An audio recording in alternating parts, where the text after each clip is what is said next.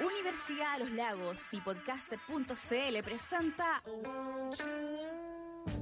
La Última Neurona. Con la conducción de los estudiantes de Pedagogía en Lengua Castellana y Comunicación, Julio Ojeda y César Catalán.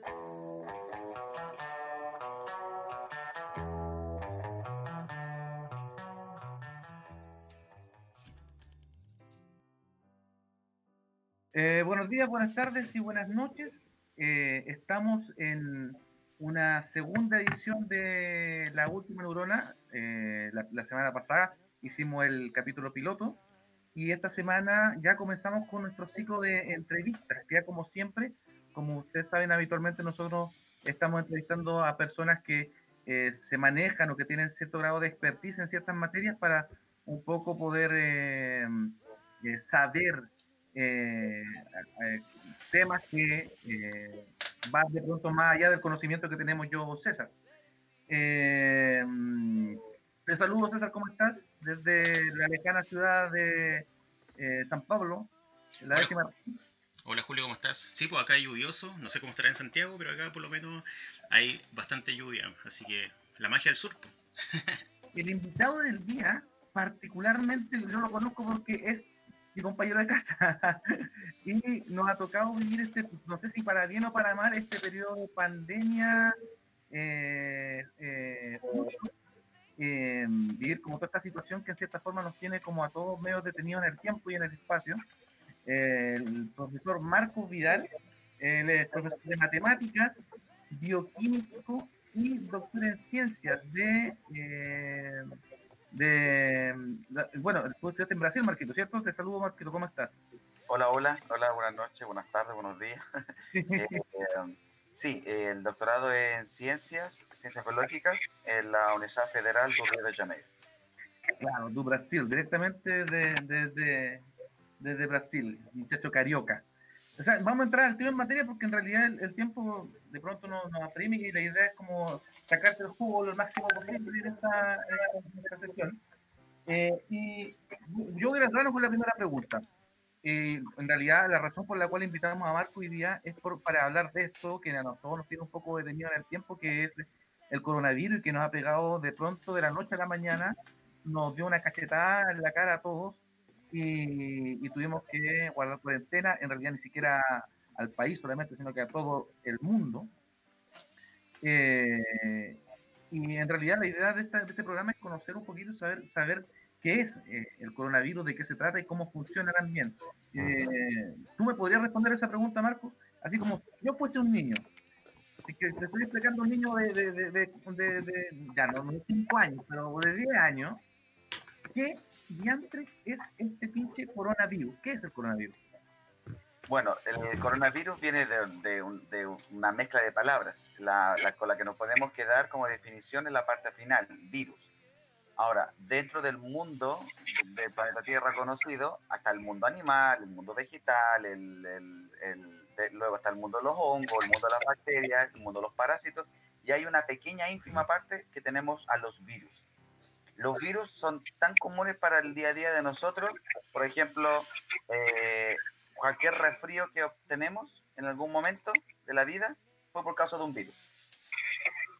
Sabemos que en la antigüedad un resfrío mal cuidado las personas morían. Hoy en día un resfrío mal cuidado la gente no se debería morir. Tenemos un sistema de salud, bueno o malo, en el cual se permite que la persona viva.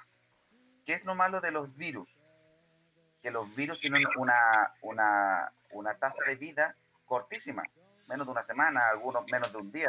Y, en ese proceso el virus muta, cambia constantemente. Por lo tanto, puede ingresar un virus hoy en día a mi cuerpo y el virus, como una vez dijo por ahí un ministro, puede mm. cambiar. Se vuelve buena persona. Se puede volver un virus buena persona. ¿Qué significa que se vuelva buena persona? Que bueno, dentro de su proceso de mutación ya no es dañino. O sea, siendo un poquito abogado del diablo, podríamos decir que no estaba tan errada la metáfora que planteaba el ex ministro y ahora también pues, creo que procesado, no sé, está bien un poco también el... Está, está en acusación constitucional. claro, el, el acusado eh, ministro Mañanis no estaba tan, tan lejos de la realidad cuando decía que el virus tal vez existe una posibilidad que se vuelva buena persona. Existe, la posibilidad. Déjame decirte que un, poco de, fuera de contexto. En una clase de bioquímica clínica estábamos estudiando HIV, virus que puede, puede, puede producir en las personas que no están tratadas el SIDA, ¿ya? para no confundir SIDA con HIV. Bueno, estábamos en la clase de HIV y en la clase de virus, estábamos en virología y el profesor no sé qué hace este como esta invitación de que los virus cambian constantemente y que se sabía que la, tasa de mutación del HIV era como casi que, no sé, eh, eh, variaba bastante. Entonces yo me acuerdo que levanto mi, mi, dedito, muy inocente, a las ocho y media de la mañana, clase en la austral, con frío, no importa. En el NAMIN ahí algunos se echaban para atrás, no importa. Entonces yo levantaba mi dedito y le dije, profe, pero entonces existe la posibilidad de que cambie y que no produzca eh, SIDA. Y me mira y me dice, sí, es lo que acabo de decir con otras palabras. Entonces le dije, existe la posibilidad de que exista un paciente hoy en día que a lo mejor se infectó, a lo mejor, como te dice hoy en día, fue asintomático, no lo sabe, y el virus en su proceso mutó y la persona ni siquiera generó el primer síntoma. Y el profe me dice, sí, es posible. Lo malo es que no hay cómo saberlo, porque como el virus mutó, desapareció. Ah, claro, o sea, muta, eh, muta en su forma inicial reconocida de esa manera. Claro, supongamos que el virus es redondito, ya y el coronavirus, corona, la otra palabra, es porque tiene una especie de coronita. Si uno, a los que le encantan los reyes, hay una especie de corona con puntitas. Con esas puntitas se adaptan o, digamos, se encajan, engranan en otras estructuras, ¿ok? De nuestro cuerpo. Sea lo que sea, una proteína, una membrana, lo que, lo que sea. Bueno, a veces ese engranaje en su mutación cambia y a veces se puede, imaginemos, estos mis dedos, bueno, lo, que, lo que estén escuchando, imaginen sus, manos abiertas, crucen sus manos al, al, chocarlas. Cruzar, las manos. Ahora, una mano, ciérrala. Hazla un puño, como diríamos papel y tijera. ¿Qué ocurriría ahora? Puede la otra mano opacarla entera. Ahora, haz las dos manos puños. ¿Ya no hay una? Ahí hubieron dos hubo una mutación y otra mutación. Ya. puede ocurrir de que en sus millones de procesos de mutación, millones, recuerden, millones de procesos de mutación, el virus, uno de los millones de virus, cambió, cambió su forma. ¿ya? No es que los virus piensen en comunidad, los virus son independientes, cada uno piensa solo. Entonces, ¿cuál es la probabilidad de que un virus de un millón que contagiaste en una gota de sangre mute a buena persona? Sí, es alta. Lo malo es que tienen 999.999 que no quisieron mutar a buenas personas, porque los virus no piensan en comunidad, son independientes. Ahora, si tú aíslas un único virus, se puede dar la probabilidad, como la misma de ganarse un quino, la misma de ganarse un quino, de que cambie a buena persona, de que no sea dañino para tu cuerpo. Ahora, eh, yo tenía una, una duda ahí, porque eh, cuando, por ejemplo, el, virus cambia dentro del, del cuerpo, eh, eso depende de, la capacidad que tenga el, metabolismo del propio cuerpo que lo hace mutar o es el virus el que está mutando por otras circunstancias externas. E, e, ese concepto se llama tasa de, mutación o la mutabilidad que tiene el virus. Entonces, hay virus dañinos, dañinos, que tienen tasa de mutación de menos de una o dos semanas. A este virus se le calcula alrededor de seis meses los últimos estudios que han señalado. O sea, una tasa de mutación como lenta y una tasa de mutación digamos, comunitaria. Por ejemplo, se señaló que ahora en Punta Arenas, está en noticias, hoy estamos a 7 de octubre, en Punta Arenas se encontró una segunda cepa, y te hablo de que supuestamente comenzó esto el 31 de diciembre, y recién llevamos en Chile dos cepas. Entonces, nos damos cuenta que han pasado 10 meses, o sea, 6 meses cada, por, por decir un aproximado, y recién llevamos dos cepas. Entonces, la mutación general eh, es lenta para este virus. Con respecto a lo que mencionas, si el cuerpo pudiera o no inducir, eso sigue en estudio. Para este caso del coronavirus, habría que esperar. Habría que esperar a que pase, a que se encuentre la vacuna y se analicen toda la suma de casos. Eh, pero sí se sabe que un cuerpo mal preparado, hablo de una mala alimentación, un estilo de vida poco saludable, eh, a lo mejor eh, problemas médicos previos, con, estamos de moda en, en Chile, enfermedades preexistentes, claro, esas personas a lo mejor recibir el mismo virus les puede dañar más, pero no es que el virus haya mutado, sino que simplemente el virus en su manera de atacar te atacó más a ti que estabas débil que a la otra persona que, no sé, para un niñito que está con todo su sistema inmune floreciendo, todos hemos visto un niño que come un gusano y no le pasa nada. Uno llega a los 50 años, se come un gusano y va al médico, va al neurólogo y va al cardiólogo porque se comió un gusano. Claro, igual yo entiendo que el, gran problema que también existe, independiente de que el cuerpo, por ejemplo, eh, eh, sea inmune o no le cause, sea asintomático, perdón, que no, que no le cause ningún efecto, eh, siempre el, peligro es que igual tú puedes contagiar a otro y a otro que sí le puede afectar. Entonces, cuando se intenta hacer este tema de la trazabilidad, eh, no es tanto porque te pueda afectar a ti, sino porque tú, el, hecho de que ya tengas el virus, lo puedes contagiar a otra persona que sí le puede afectar. Entonces...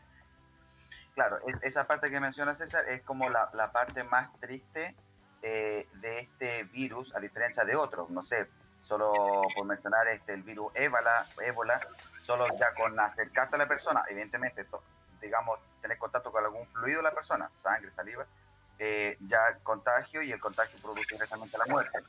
Los síntomas aparecían bien rápido. Acá, eh, este coronavirus es, es como engañador, es como al que sea confiado le ataca más.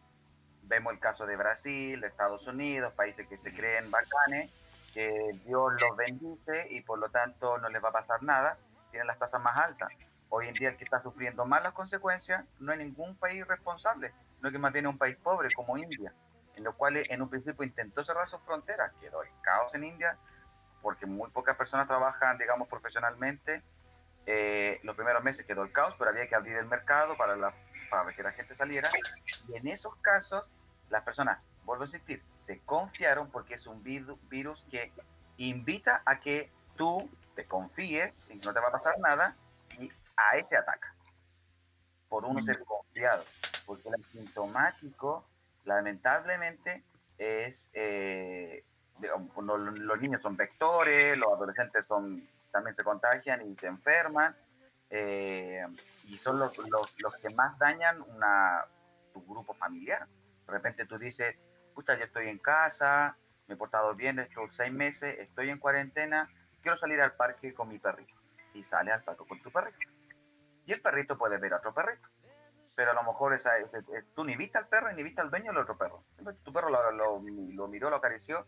Bueno, y también se sabe que los animales, hay un caso en Europa de una familia que falleció de COVID, que eran los gatitos y nadie los quería adoptar porque se sabía que la familia murió de COVID y nadie quería recibir a los gatitos.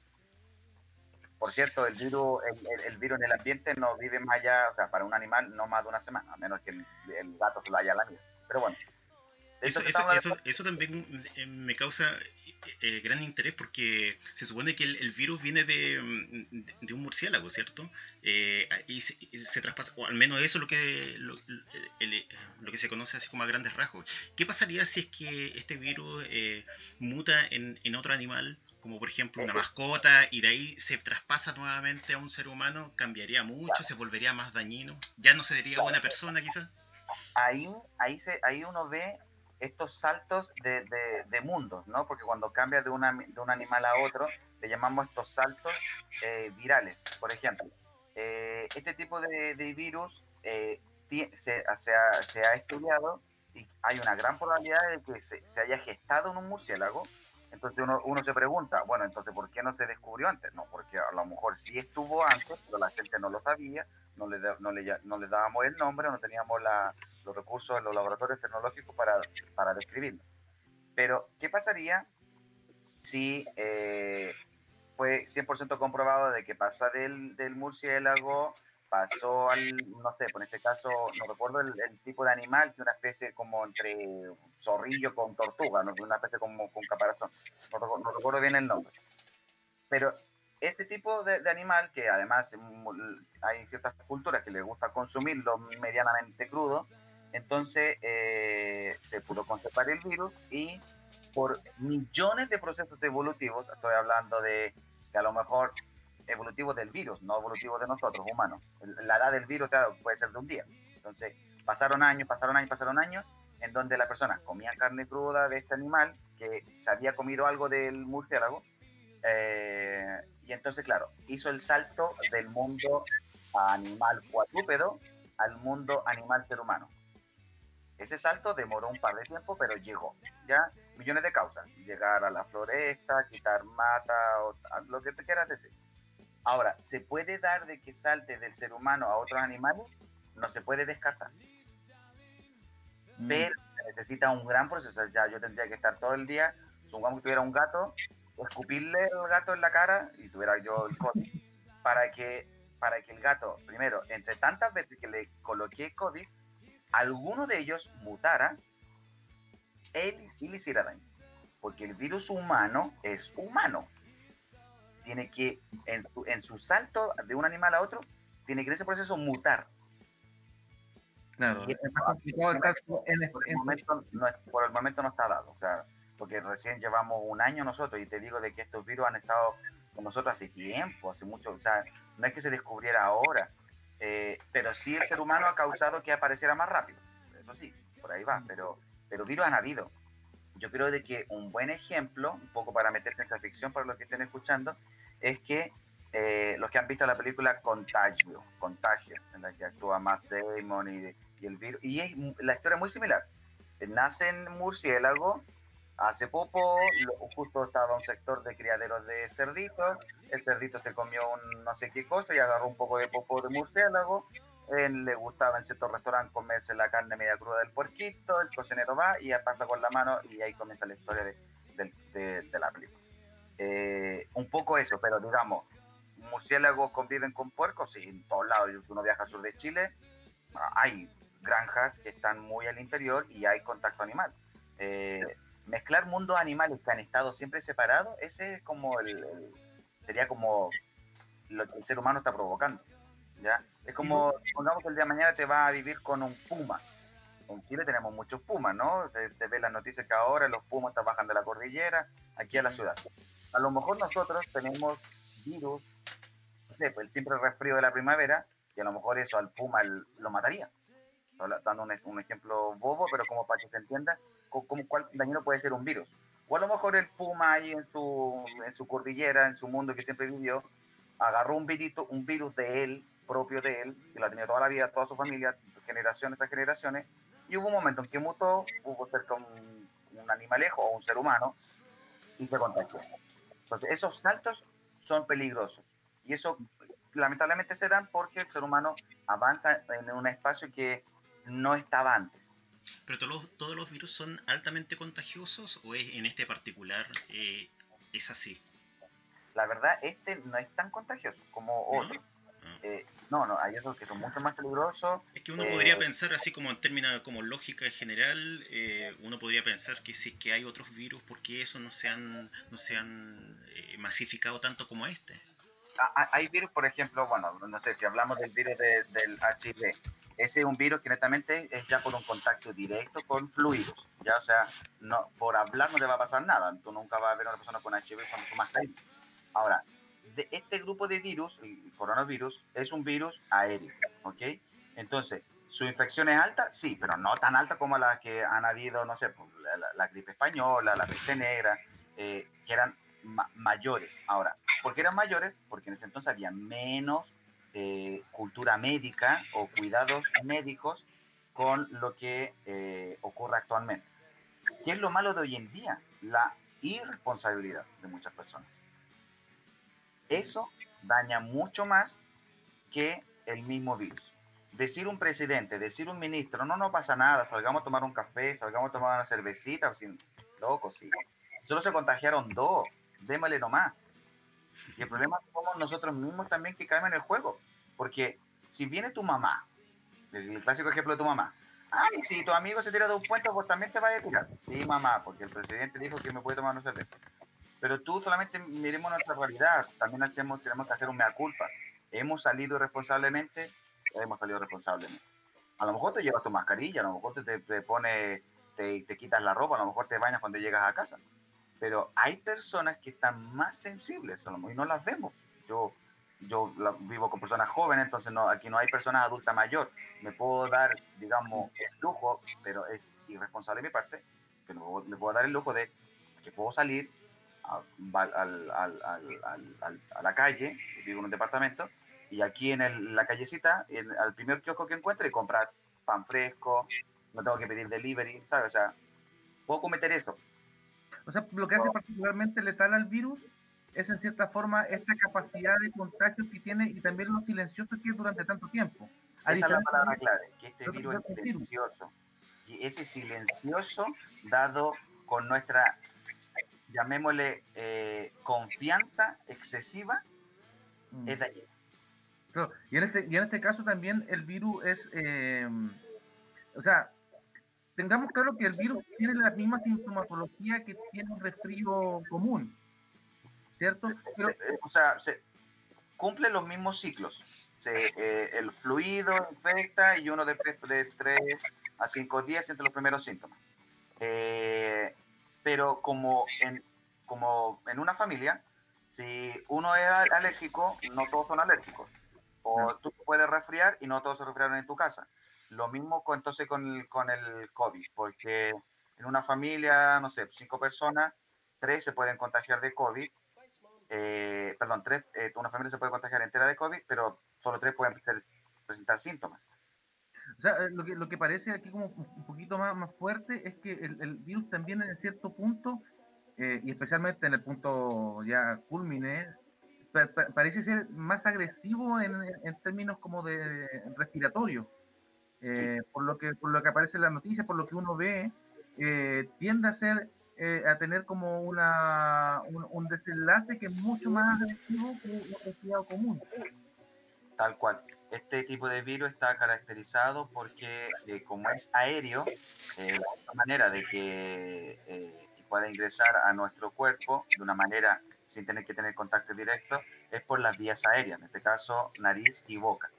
Eh, y desde ahí llega directo a su nicho, que son en este caso eh, las vías pulmonares o directamente el pulmón.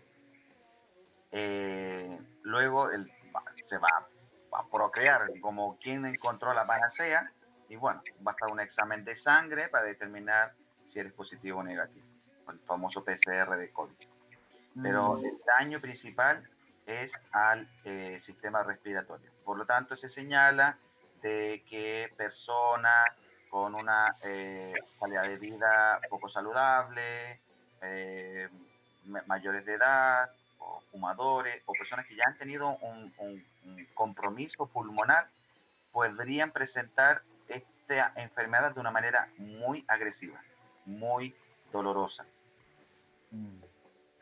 Eh, yo creo que estamos, bueno, precisamente con el, Qué bueno que nos quedamos con el, con el tema un poco también de esto del, del, contagio y también del, de, la forma en la cual esto, esto se va eh, disipando, eh, o sea, se va disipando, se va contagiando, se va eh, entre, entre en la sociedad o entre las personas, porque ese es el tema también que queremos tocar más adelante en la, en la segunda etapa.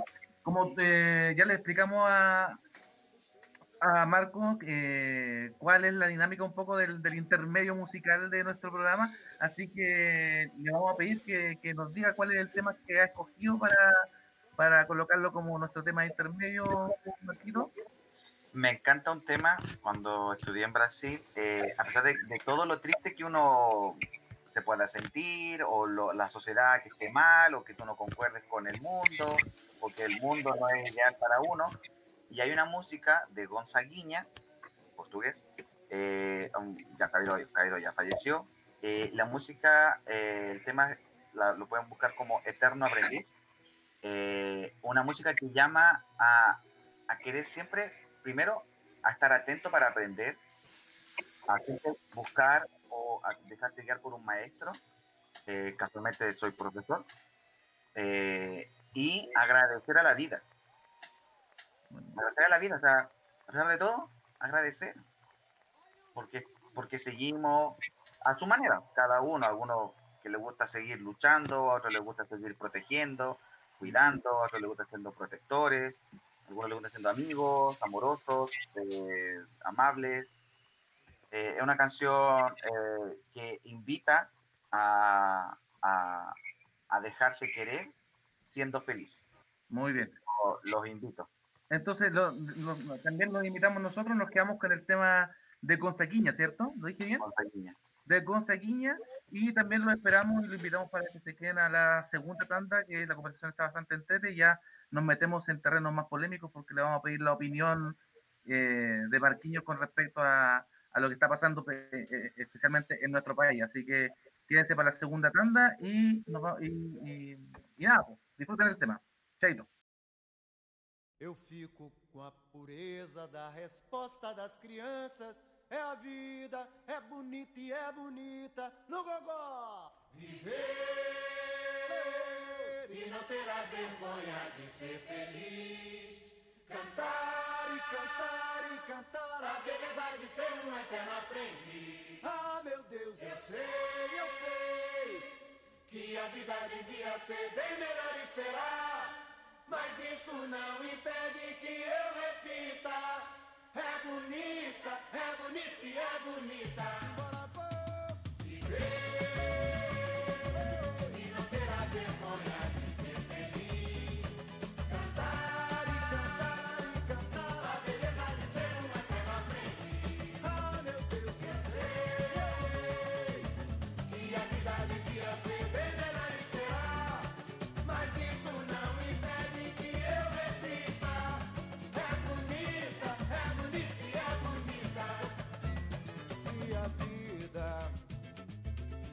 Vida que é, diga lá, meu irmão. Ela é a batida de um coração. Ela é uma doce ilusão. Eu, mas e a vida? Ela é maravilha ou é sofrimento? Ela é alegria ou lamento? O que é, o que é, meu irmão? Há quem fale que a vida da gente é um nada no. É uma puta, é um tempo que nem dá um segundo. Há quem fale que é um divino mistério profundo. É o sopro do Criador, numa atitude repleta de amor. Você diz que é luta e prazer, ele diz que a vida é viver. Ela diz que melhor é morrer, pois amada não e na moça eu ponho a força da fé. Somos nós que fazemos a vida, como der ou puder ou quiser. Sempre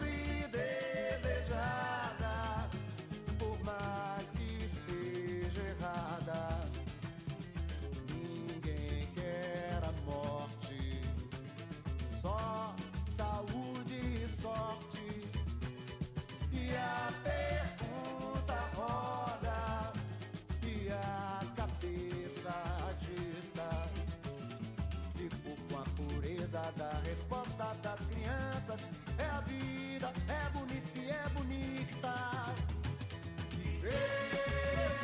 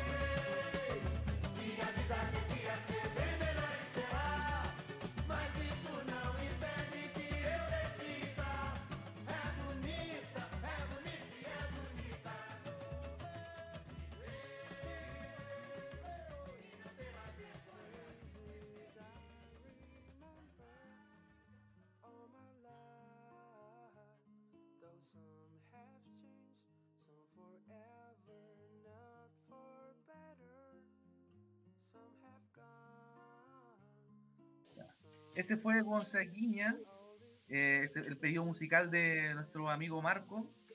Y ahora yo quiero también entrar como en, un plano un poquito más, más denso, tal vez, si se podría llamar de alguna forma, y empezar a pedir también tu opinión más, más que técnica, tu opinión personal también con respecto a lo, al, al manejo que se ha hecho también de la pandemia por parte del Ministerio de Salud. Ya quiero un poco meterme más en Chile, y más que en el virus. Eh, ¿Qué opinas tú con respecto a lo que ha hecho eh, Mañalich y ahora el ministro París, como medidas, o si que pudiese hacer un balance más o menos general del, del, trato que se, ha, que se ha tenido con este coronavirus y de las políticas que se han, que se han, que se han dado para combatirlo, o más que para combatirlo, para poder eh, mitigar un poco los efectos de esta, pandemia. ¿Cuál es tu opinión de, con respecto al tema? Bueno, eh, es un tema, es un tema no es que sea delicado, es un tema que está en la palestra y, yo en lo personal soy súper, súper crítico. Yo soy crítico en la parte técnica, teórica. Eh, las comparaciones nunca son buenas porque supuestamente era la sensibilidad de los pobres niños. Pero si no, nos, si no comparamos cómo nos está yendo o, lo comparamos, no sé, una epidemia otra epidemia o el año 2020 con el 2000, 1980, no sé. Hay que comparar algunas como para poder tener una, una, idea fuerte. Pero sí es claro de que entre los dos ministros, que se pueden comparar, estamos en el mismo caso, la misma pandemia, en el mismo país, hay eh, uno que eh, ha hecho las cosas menos malas que otro. Claramente el que la ha hecho más mal ha sido Mañalis. Eh, ahora, por causa también de la, del estallido social, para defender todos nuestros derechos, no ha querido salir, eh, hoy en día cualquier persona que haga una crítica, basta una persona que haga una crítica, bien publicada, con una harta foto, y entonces al que esté adelante, yo le puedo criticar todo. Quiero hacer un ejemplo simil. No sé, soy profesor, hago clase a 40 niños y hay uno que reclama, no sé, cualquier cosa, pongamos, eh, que, que, lo miré feo. Mamá, que el profe me mira feo, por eso me va mal. El apoderado, todo, no sé qué. En Chile tenemos derecho a un alegato y superintendencia, pues, alegato. El profe lo hace todo mal. Lo malo es que 39 no dijeron nada. Entonces, actualmente al ministro París basta con que un periodista informado, medianamente informado, o algunos mal informados, hagan una sugestión y entonces todo lo que se propone eh, resulta mal. Y esto se adquirió por las malas ideas de mañana. Teníamos un primer ministro que no recibía ningún juicio de valor, no recibía ninguna crítica, no, quería recibir ningún apoyo, ningún mensaje, nada, y todo cerrado. Entonces, claro, la gente se empoderó, queríamos reclamarle, tirarle huevos en la cara, y el caballero se reía de nosotros. Lo tuvieron que sacar. Llega a París y siento que no lo han dejado trabajar.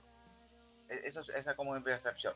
Eh, porque claro, las 13 regiones, bueno, en Chile ya tenemos más regiones, ¿no? Tenemos 16, parece, 17.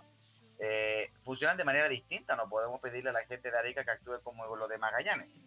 Pero vimos en las noticias que cuando los de Punta Arenas lo hicieron mal, el ministro París habló a general, y la, la de allá se ofendió, renunció, la gente de allá quedó atacada, como nos vienen aquí a maldecir sin considerar el regionalismo que tiene Magallanes. Acá en Santiago el, el ministro eh, da una idea de, bueno, vamos a seguir con esta idea de, la, de las fases. La fase pues, como tal funciona. ¿Qué es lo malo? Que no funciona para la región metropolitana. O sea, tú no me puedes decir que Santiago es fase 2 y al lado fase 5. O sea, tienen fiesta. Y una calle al frente es cuarentena. O sea, lógico que no va a funcionar. Entonces, la, la, política del Ministerio de Salud no, no resulta eh, porque no todos están comprometidos a cumplir y no todos están comprometidos a ayudar. Hay un grupo muy pequeño que cree que, a todos ojalá le vaya mal. Hay una gran mayoría que no quiere hacer nada. Y hay unos uno pocos que dicen que tienen la verdad, la exponen y como no son claros, es confuso, la gente como que ya no les cree, fíjate que hace un mes habían dicho esto de la, la, broma, ¿no? De cómo vamos a pasar el 18. Ya hoy en día es meme, ¿no? Que parece casi un examen de la PSU. Son cinco en tu familia, pero puedes invitar a dos, tú eres fase 2 y tu amigo de la tu de no sé qué. O sea, fíjate, o sea, te hablo de que la intención era mala. No, la intención no era mala. La intención, eh, hasta el gobierno quiso, quiero pensar, ¿ah? yo, yo quiero ser ese virus buena persona que muto. Yo quiero pensar, yo quiero pensar en que el gobierno dijo, pucha, esta gente está toda cagada, ya está toda liquidada, pucha, tenemos la oportunidad que por lo menos se puedan juntar. Ah, debe haber saltado un ministro que dijo, sí, sí, juntémoslo, juntémoslo, da dos, da tres. Pero claro, un ministro no habló bien con el otro, después se metió el otro periodista, se metió no sé qué, Perico, los palotes, y cuando llegó el ministro de Salud le dijo, oye, no seas tonto, esto no se puede hacer así, y tuvieron que volver a cambiar la idea. Entonces, uno se da cuenta de que hay un mal manejo comunicacional, ¿ya? Yo puedo decir, supongamos, el día de mañana me eligieran a mí de presidente, no, que yo, yo mismo renuncio, porque ya sé que la gente va a empezar a criticar, critica por mm. todo, y está bien, porque eso se construye en la sociedad lo malo de que eh, a veces una persona que critica más que otras, de repente dicen cosas que, no sé, es como, de repente se saltan, se saltan los, eh, los estamentos que hay de promedio. Eh, un día creo, creo, que te lo comenté, Julio, estábamos viendo un reportaje de televisión. Yo tengo muchos amigos periodistas, los quiero mucho, les tengo harto respeto, pero claro, de repente hay periodistas que se tienen que especializar en el área de salud. Y obviamente un periodista puede pronunciar eh, puede, puede hablar de la proteína y del DNA con, con fluidez. Y otro periodista que se dedicó al, a la parte comercial, a la parte del dinero, a la bolsa de valores, puede hablar de esa área técnica. Pero decir, de verdad, y lo vuelvo a decir, decir que un periodista es especialista en economía versus al ministro de Economía, ya lo encuentro tirado a la yo, no, yo puedo no concordar con el ministro, pero decir que tal persona sabe más encuentro de que entonces, no sé, hiere mi, mi, orgullo profesional. y en ese aspecto, todos tenemos derecho a opinar, sí, pero bajo nuestros fundamentos. Eh, a nivel general, no se está haciendo de la mejor manera. No. Vamos a comparar con la región. Lo estamos haciendo mejor que el resto de los países vecinos. O sea, tal vez más que mejor sería, somos los menos malos. Somos de los menos malos.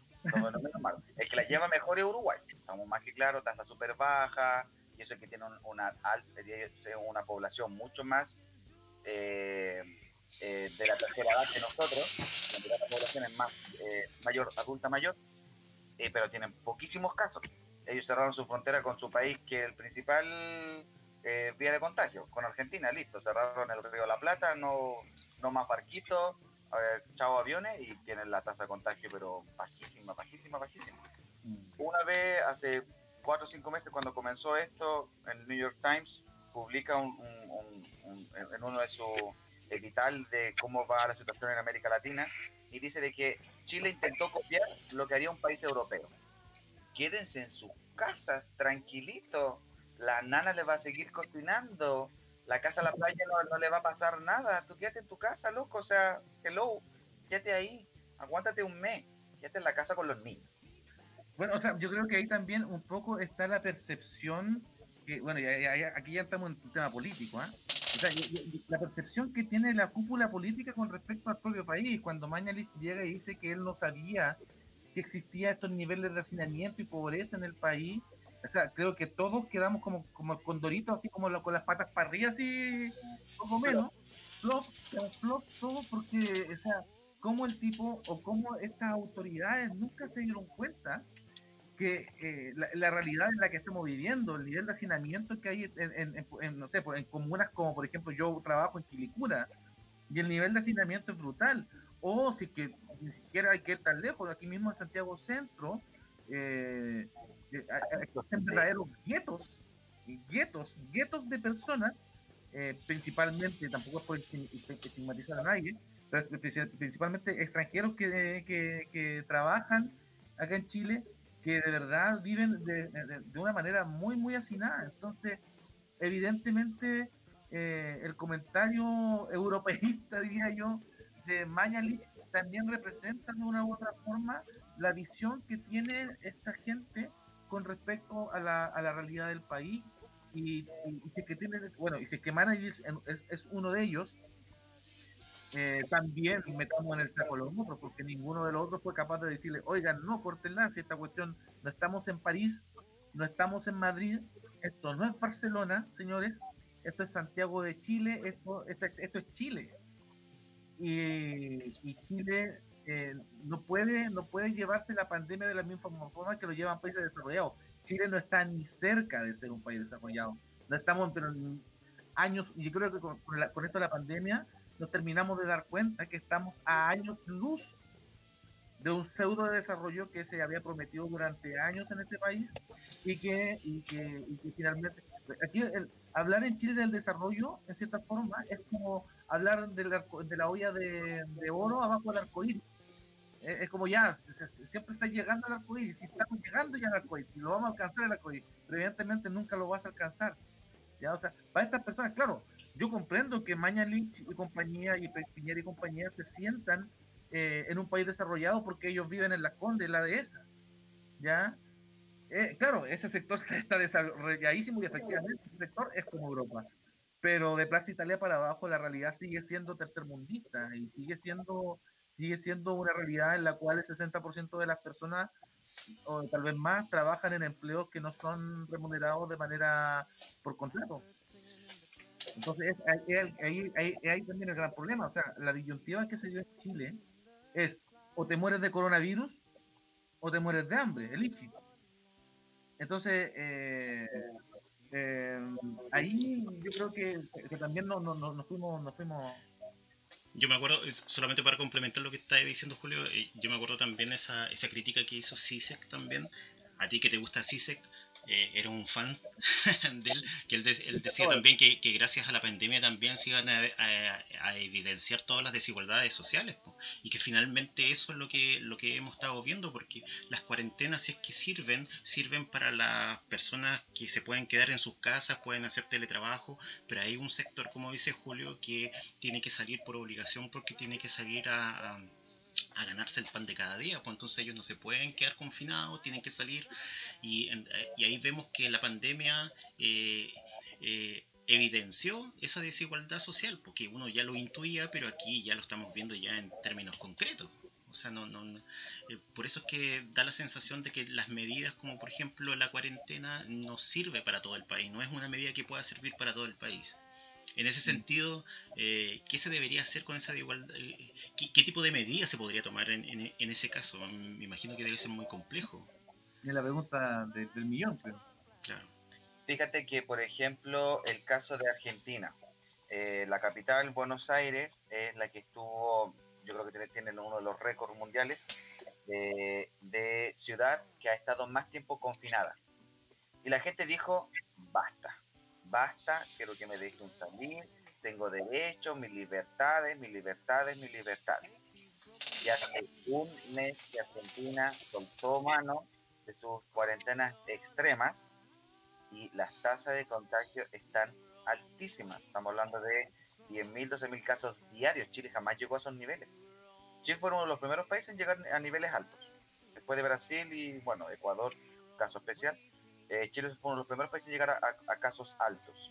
Eh, después, de, después de todo el mal manejo, eh, se pudo establecer, en, biología la llamamos de un plato. La curva cuando tiene un pico, luego viene un plato. Entonces estamos como en ese, como en ese plato. Estamos, estamos todos los días estables. no hay quien encender la noticia y la cantidad de casos nuevos en Chile fueron entre 1.500 y 2.000. 1.500 todos los días. Ahora, en lo personal, claro, uno dice, pucha, pobre familia que está contagiada porque eso es un lío que genera y si hay problemas económicos de por medio, que lata lo que se va a venir. Pero en lugares en que la gente quiere decir, oye, respeta mi libertad, quiero salir, tengo derecho, ahí el gobierno ya después no se mete más, no ayuda más. Y podemos ver países que les va bien económicamente, por ejemplo Estados Unidos, la gente reclama, salen con armas, que ya está permitido andar con armas en la calle, y la gente dice, oye, déjame salir, el presidente Donald Trump, que es tan maravilloso, tan lindo, tan rubio, entonces él dice, oye, sí, ¿Y que está contagiado, bro? Oh, el pobrecito, y dijo que la, última noticia que fue una bendición. Una bendición al coronavirus. Una bendición al coronavirus. Que gracias, que no sé qué, que comprendió muchas cosas, no sé qué comprendió, pero él dice que comprendió muchas cosas. Entonces, eh, vemos que las cosas han funcionado mal. Eh, y, lo malo de este virus es de que lo que le comentaba desde el principio, hasta que no termine, no vamos a poder saber cuáles fueron las cosas reales y cuáles fueron las fake news que hubieron. porque desde que Mañalich se fue, es que de verdad, ah, muchos lo dijeron, hablo de mis periodistas bien informados, eh, estaban contando mal a la gente, eh, no reportaban a los casos, eh, a los fallecidos en el momento, se lo dejaban pasar. Está, esta cifra que el DEIS, que es la otra institución que cuenta los contagios y los fallecidos, dice, pucha, en Chile dice que tenemos 12.000, 13.000 fallecidos, el DEIS dice que llevamos 17.000, o sea, una cifra entre 4 o 5.000 personas. Estamos hablando de 5.000 personas, no estamos hablando de algo menor. Cualquier ciudad en el sur tiene 5.000 personas, estamos hablando de que toda una ciudad está su eh, su causa de fallecimiento desconocida. Entonces, ah, por mucho que una, alguien quiera decir, no, vamos a defender, lo que se ha hecho es que, ¿cómo vamos a defender cuando hay 5.000 cifras? O sea, hay números. A mí, me convencen con cifras en la mano. 5.000, 5.000 no es mm. poca cosa. 5.000 que no hay cómo justificar porque ya falleció la persona, nadie va a querer, querer abrir un, eh, ¿sabes? Un, ataúd ahí para querer ver si, si, tiene o no el virus. Ya pasó un millón de tiempo, ya no quedan un puro gusanito.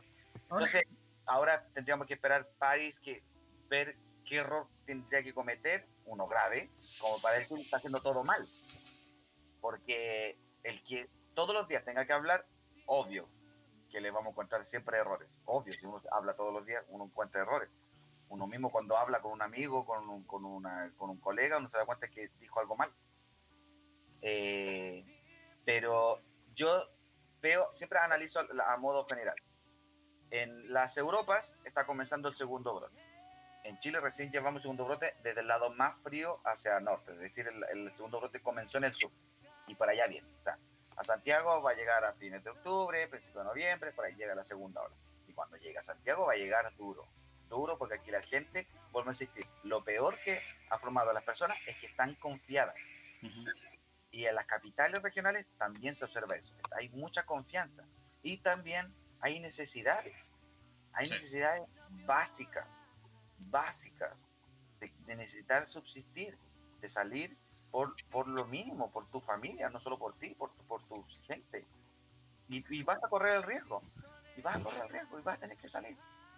Ahora, una, una, de las cosas que te quería preguntar también, que, parece ser como el, el, tema por el cual los políticos viven y mueren hoy en día, que es el tema de esas famosas curvas de ascenso, curvas de descenso, que, que, que se habla de la curva, de la famosa curva, de la, del, del pic de la, del, de la curva, de eh, hecho, la primera polémica que hubo, me, me, parece que como en, como, en, como en abril, es que hablaban de que estaba la meseta, ¿cierto? Que se hablaba de la meseta y que, y que prácticamente como no había llegado mucho el problema acá en Chile y después se disparó.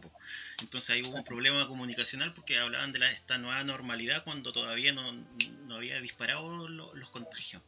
Y, especialmente, especialmente perdón que te interrumpa, pero especialmente considerando que ahora... Eh, eh, como, dice, como tú bien dices, desde el sur, eh, desde el sur está comenzando esta nueva, entre comillas, eh, crecimiento de casos de, de, Punta Arenas, una ciudad que yo conozco mucho, que me, que, a la cual le tengo mucho cariño, eh, desde Puerto Montt, Osorno, que ahora también está en cuarentena, Osorno, Puerto Montt, creo que... Mm, ¿Qué, otra ahora, está, la Araucanía.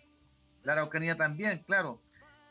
¿Cómo uno predice esto? ¿De qué forma uno sabe que, que, cómo, cómo se, es posible eh, hacer, hacer como adelantarse a esto en términos de cifras? Ya te estoy hablando ya en términos más matemáticos. Eh, yo, yo al principio de la pandemia veía que tú hacías tus cálculos y que tenías tus números, tu pizarra y tenías lleno de, de, números y de cosas y al conversar con otra gente que eran que estaban más que eran más ah, amigos del lado de la estadística estadísticamente, ¿qué es una curva de ascenso? ¿Qué es una curva de descenso? ¿Cómo día no está pegando la, la famosa curva? ¿Qué es la famosa curva de ascenso-descenso, Marquito?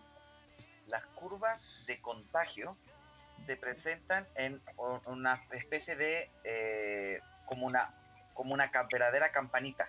Imagínate la campana de colegio, no al timbre, campana, por favor. Así que hay que recordar a estos añitos para atrás. Un adolescente no va a entender lo que estoy hablando, pero la forma de campana, ¿ya?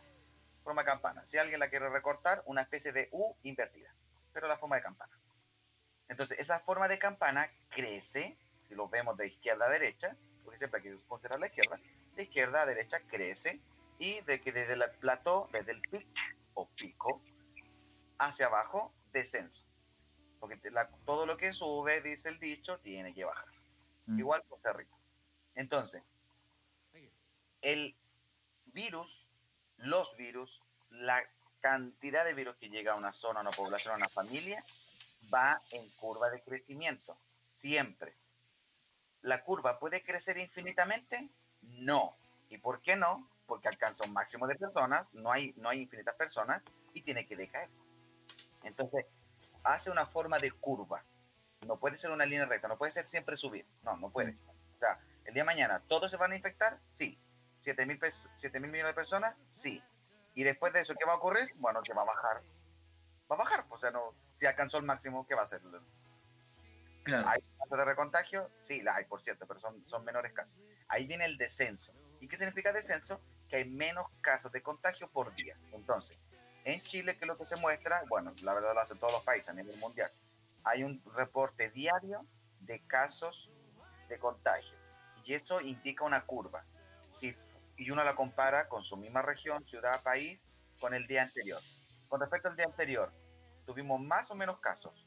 Menos. Ah, ese día bajó.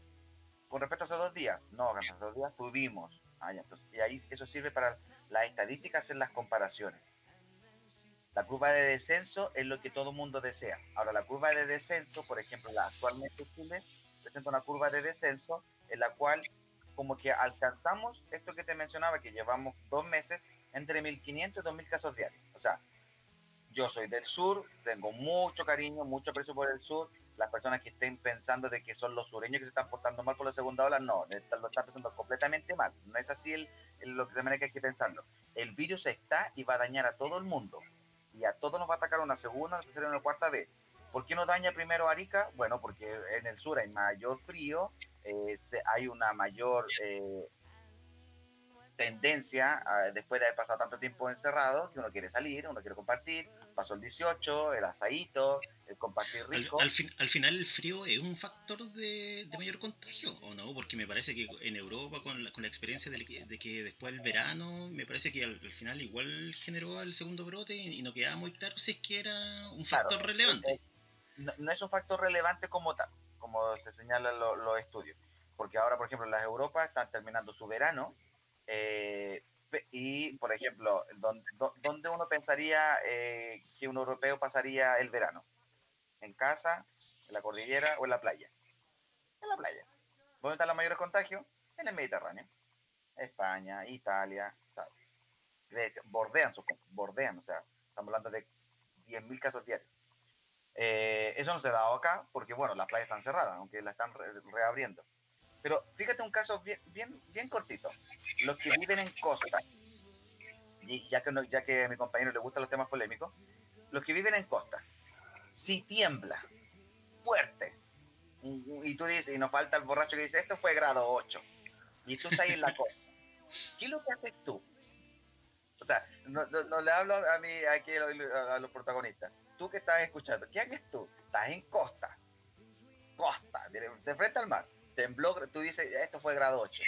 No, cabrón, yo crecí en el sur, crecí en un pueblo, yo arranco al cerro, me da lo mismo si él o la presidenta de turno me diga quédense en casa. Está loco, no, no lo escucho. Es un asunto de, de, de oye, tenéis que tener dos dedos de frente. Arranca el cerro, no importa lo que diga la autoridad. Entonces. Y además todos se juntan en esa circunstancia. Entonces, si estamos diciendo que el coronavirus afecta a personas eh, propensas, a mayores de edad, a no sé qué, ¿es culpa de verdad del virus que te hayas contagiado? ¿Es culpa de, tu vecino, del, que esté de presidente de turno? Eh, a, eso es lo que voy con, mi comentario al principio. La autocrítica debe comenzar por uno mismo. ¿Tú hiciste algo para prevenir? Sí, un día o un año, porque llevamos ocho meses. Y, no, y yo encuentro que hemos hecho poco. Hemos hecho poco. Entonces, si la persona no asume que de verdad se tiene que venir el segundo brote, y cuando digo de verdad, es que de verdad va a venir, o sea, por mucho que nos querramos cuidar a 1500 casos diarios, vamos a tener que de nuevo vamos a tener una curva de 8000, mm. porque va a pegar fuerte, va a pegar fuerte. Y como la gente no lo quiere asumir, porque estamos en confianza, aquí en la zona central es primavera, qué rico salir, vamos al parque, tomemos una cervecita y salgamos, y si no pasa nada, no me está pasando a ti, no me pasó, no nos va a pasar nada.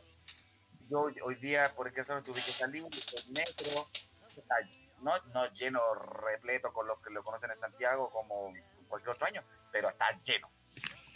puedes entrar, puedes caminar de un vagón a otro, sí, pero está lleno. O sea, Hay un exceso de, ya de confianza.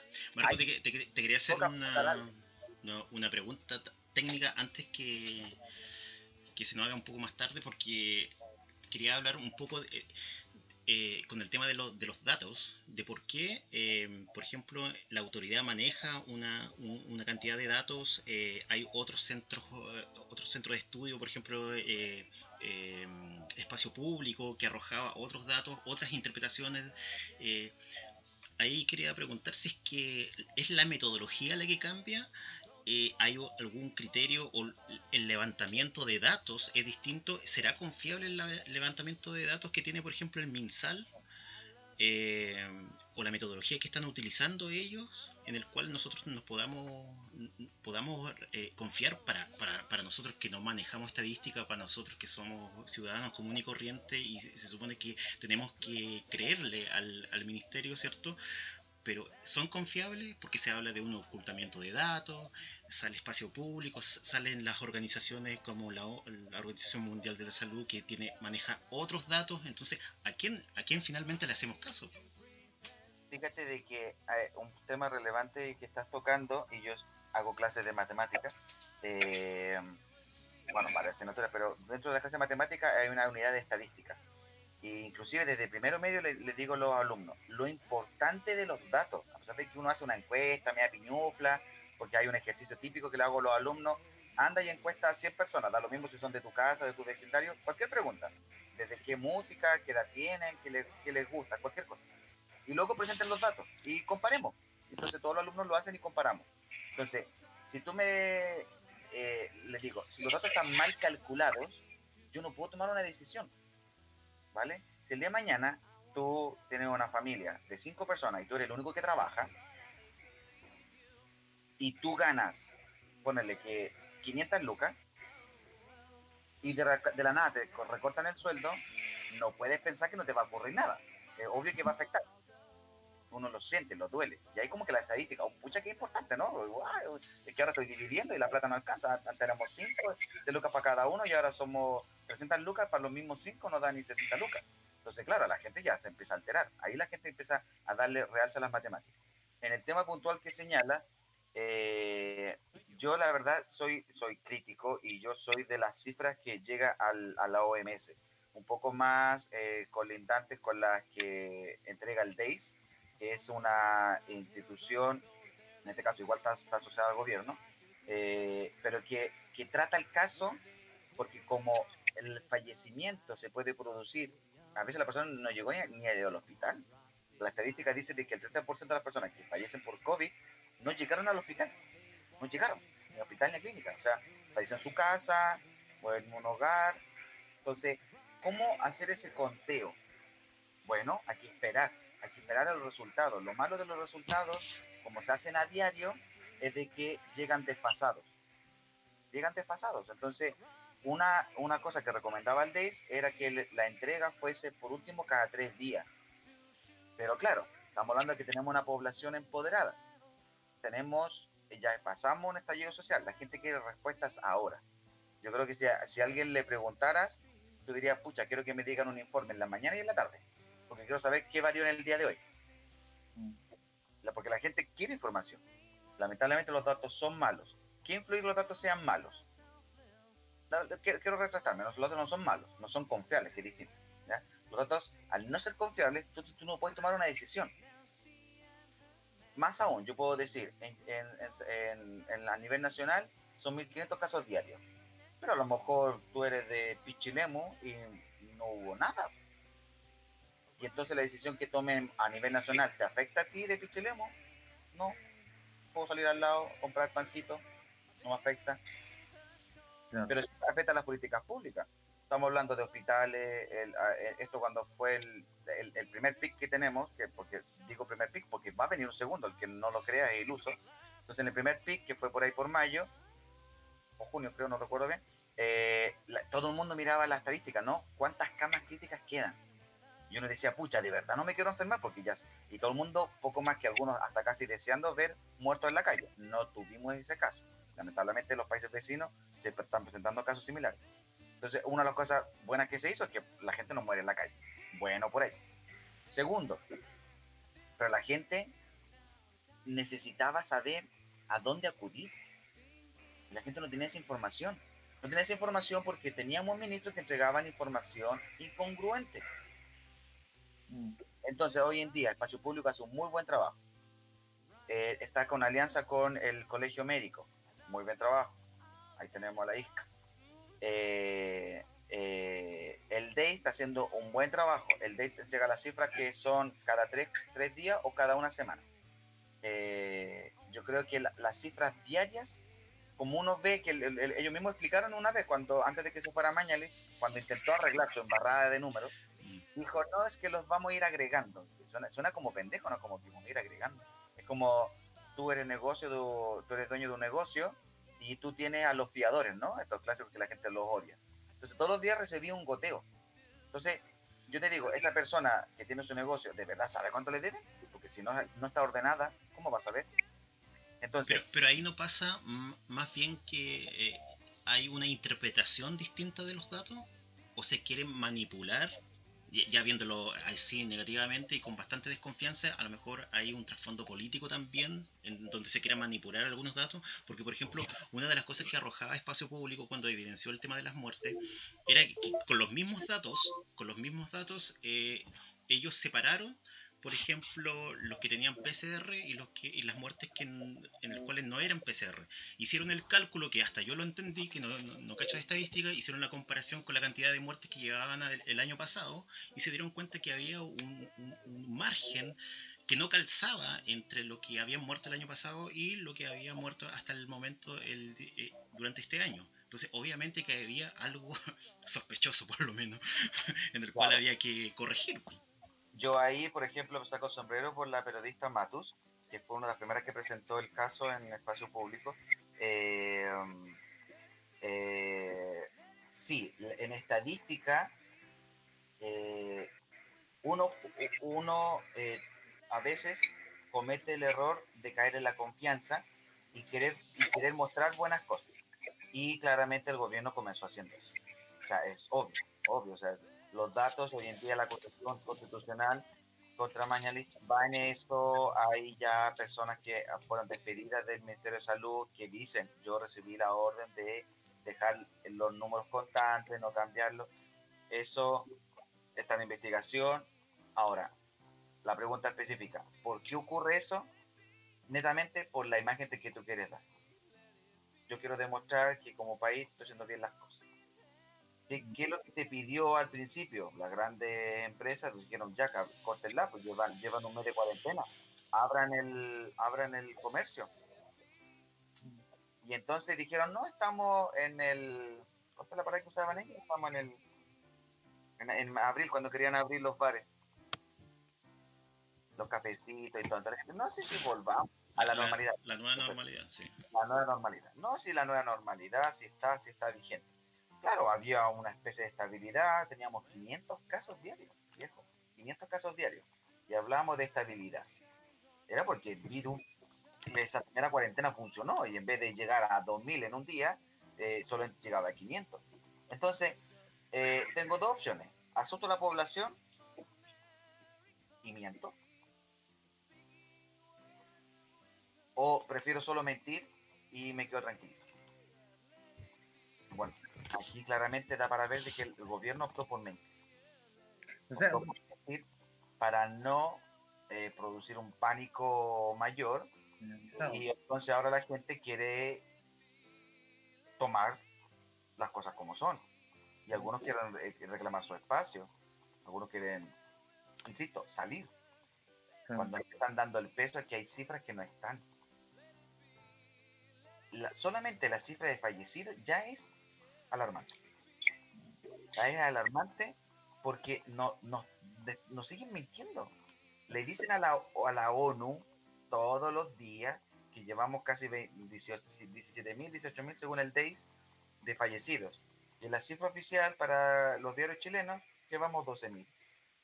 Y nos quedamos tranquilitos. O sea, pues, parece ser que hay como una, una especie de gallito entre el bienestar público, el, re- el real bienestar eh, social eh, y el bienestar eh, político.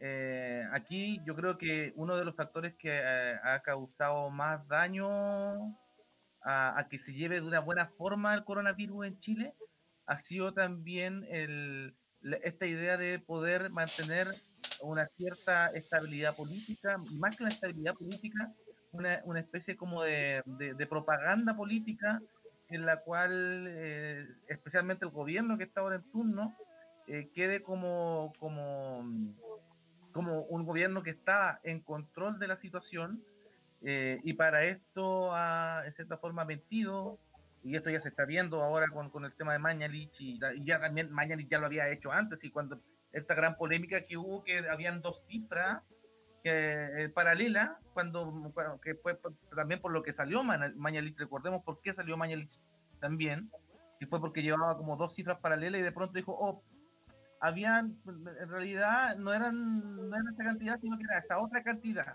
eh, entonces, o sea, a mí ya ni me sorprende el tema. Esto, esto, esto es lo más grave también. O sea, que, que no tengamos la capacidad, estemos curados de espanto con este tipo de irregularidades que le cuestan la vida a miles. Ahora, hay que considerar de que eh, eh, en las derechas, cuando han gobernado en este país, eh, les encanta manipular cifras, le, le encanta usar las cifras a su favor. Y si usar las cifras a tu favor significa manipular el concepto o lo que quieres decir, lo van a hacer. Lo han hecho desde dictadura, lo han hecho en el primer gobierno de Piñi. Hay una imagen en donde, en el primer gobierno, que yo lo ocupo de meme en mis clases, donde el primer gobierno de Piñi, él tiene un gráfico quiere demostrar, creo que estaba comparando algo con Bachelet, de la delincuencia, no sé, algún error. Entonces, el gráfico era un, ponele, un 60% de algo y el gobierno de Piñera era un 63%. Entonces, yo te lo digo de esa manera, ¿no? Tú estás escuchando, dice 60, 63, parece parecido. Pero él pone una foto con dos colores súper fuertes, ¿no? Rojo y azul, y dos barras claramente distanciadas, pero así, te estoy hablando de que dibujó una casita al lado de la Torre Eiffel, o sea, una- una- un disparate. Un disparate. ¿Para qué? ¿Para qué? O sea, quedó como idiota el ingeniero comercial. ¿Cómo se le ocurre hacer eso? Yo creo que sus profesores rajaban vestiduras, dice la Biblia. Y hoy en día, eh, otro dicho que tenemos en Chile es que de repente te dicen, ¿no? Si vas a mentir, hasta el final, niégalo todo. Y pareciera ser de que el gobierno está haciendo esto, está protegiendo a Mañalich hasta el final. Cuando dicen una cosa al- a la OMS, a nosotros nos dicen. Y nos quieren hacer creer de que está bien llevar dos cuentas paralelas. Y no, no está bien. No está bien hacer creer que llevamos dos cuentas paralelas. Pero ¿cómo le, decimos, ah, cómo le decimos entonces al, al- al resto de las personas? De golpe por razo, ups, si de verdad eran 5.000 mil fallecidos más, no somos 420.000 contagiados, somos, no sé, capaz que seamos un millón. Claro. Entonces, pero esa sinceridad sería positiva porque las personas que están en casa pensando de que estamos haciendo las cosas bien, se van a dar un charchazo en la cara, pucha, sí, la estoy embarrando yo también. mm, Porque no es que el gobierno eh, hay un millón más de contagiados y sean eh, el millón sea la gente del gobierno, estamos hablando de que somos todos, claro. somos todos. Bueno, aquí, bueno, el llamado entonces en este caso sería a la prudencia, eh, al cuidado, eh, al hacer, en realidad, hacer lo que se puede hacer eh, bajo las condiciones en las que estamos. Eh, la cosa está complicada, yo creo que eh, todo el mundo la tiene clara, en, en- en términos económicos, en términos de salud, en- bajo todo aspecto, y esperemos que... Y a prepararse para la segunda ola, yo creo. de prepararse para la segunda ola, a preparar para la segunda ola. Fíjense, eh, re- re- receso, hay ofertas ya de mascarilla, de guantes de todo, cosas meas fachas, no importa, pero ases, asesórate en todo, rellena tu casa, compra mercadería no perecible, o sea, como que de verdad, instala un búnker como hacen las abuelitas, eh, prepárate, prepárate porque se viene algo, eh, no puedo decir que peor, porque peor es cuando te llega de la nada, en este caso la noticia Chile, un país que ya en, en ese entonces Mañalich no sabía que habíamos tantos pobres, ahora el gobierno dice que sabe cosas, pero como ya tenemos la tendencia a no creerle, entonces vuelvo a reiterarte, tú, crecido en la costa, tembló, ¿qué es lo primero que haces? Bueno, lo mismo con el coronavirus, ya sabes sus consecuencias, no espera que una autoridad te diga que lo que tengas que hacer, hazlo tú por conciencia, porque ya eres inteligente, ya sabes pensar, ya sabes lo, lo bueno y lo malo. Porfa, cuidarnos. Entonces, yo creo que bueno, ya se nos, se, nos, se, nos, se nos fue un poco el tiempo, pero le doy las gracias infinitamente a mi querido amigo Marquiños que nos ha venido a informar y a dejarnos la película más o menos clara de lo que es el coronavirus y cómo se viene también el coronavirus, que importante es, es saber cómo se viene y también tomar las precauciones que, que sean necesarias para, para esto. Muchas gracias Marquito por... Muchas por, gracias Marco. por Gracias, gracias Julio. Eh, bueno, y también le doy las gracias a César nuevamente por el contacto en directo desde la ciudad de San Paulo. Yo estoy en la ciudad de Santiago junto con Marquinhos igual. Eh, y nada, pues esperamos que les haya gustado el programa, esperamos que, que lo hayan disfrutado, eh, esperamos verlo la escucharlo la próxima semana. Como canción final, va, va a ser un poco paradójico, pero voy a colocar al grupo eh, Virus. Virus. Virus, claro, virus, La calidad de cajón. Y Sí. con un temita que me gusta bastante que lo escuchaba en mi época de, de liceano que se llama Pronta Entrega. Así que los dejamos con este temita y esperemos que vernos en una próxima entrega. Chao, chao. Chao, chao. Chao, chao. Recordando tu expresión, vuelvo a desear esas noches de calor, llenas de ansiedad, sofocado